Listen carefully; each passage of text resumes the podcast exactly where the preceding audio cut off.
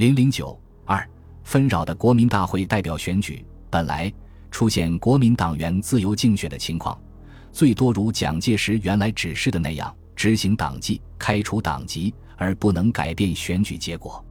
现在，国民党政府竟以国务会议提案的方式来企图改变选举结果，完全无视选举法的规定，迫使当选的国民党籍的国大代表退让。强行让民清两党成员递补为国大代表，三党标榜的民主政治其虚假性，在这一提案引起的纷扰中也就暴露无遗。十二月二十五日，在宪政实施促进会纪念制宪完成一周年的会上，一些对被迫退让表示不服的代表会晤孙科，要求予以支持。孙科当即回答说：“此次选举太迁就事实，精神上已与宪法相违背。”由于采用若干权益处置，因此发生种种问题。关于国务会议发表之国代选举罢免法补充规定，以及国民党中央为扶植有党之补救办法，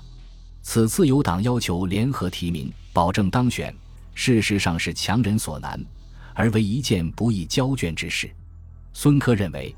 补充规定对当选之国代当然无约束力，因此本人认为，现在既然事已如此。诸位恐怕除了依法律起诉外，并无他法。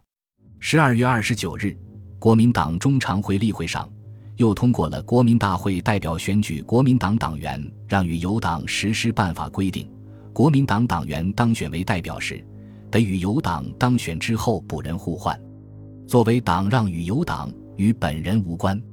当时一批代表于是日晨到国民党中央党部向中常会请愿。认为当选人资格不能由任何政党及任何行政机构非法撤销，并要求于十二月三十一日前发给当选证书，否则将于元旦后诉之国际公论，并依法起诉。国民党一方面要应付与中共日趋激烈的战争，一方面要做实行宪政的官样文章，弄得手忙脚乱，正是图虚名而得实祸。大选进行之后。制宪国大原定的1947年12月25日宪法生效的日期越来越逼近，但各地当选代表名单一时无法齐集，而按照有关法律，国大代表需达到法定人数的三分之二，即2031人，才能召集国民大会。显然，到12月25日召集国大是来不及了。于是，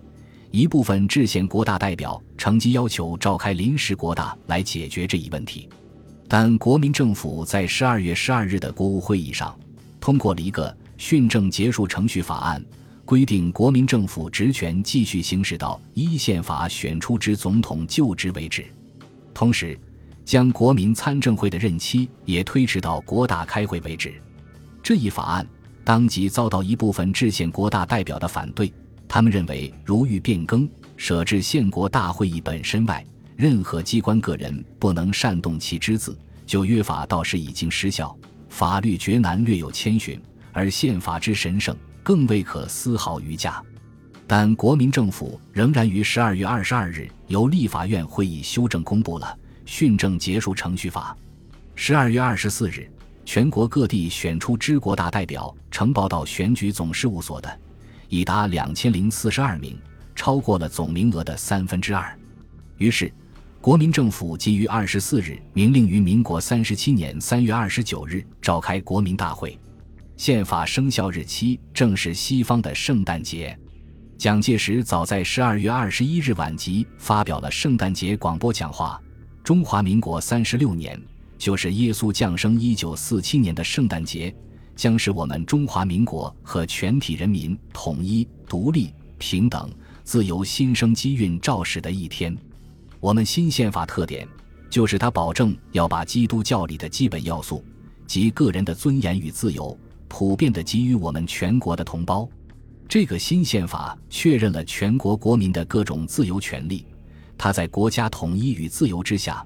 于一个自由人民的精神中孕育诞生。我们认为，新宪法的实施，只是完成我们建设新中国的最后目标的初步。但这对我们中国三千年来专制政体和封建社会是一个划时代的进步。我愿我们全国同胞凭着信仰和虔诚，共同一致，努力前进。然而，空话不可能掩盖铁的事实：假民主的把戏并不能达到蒋介石和国民党预想的目的。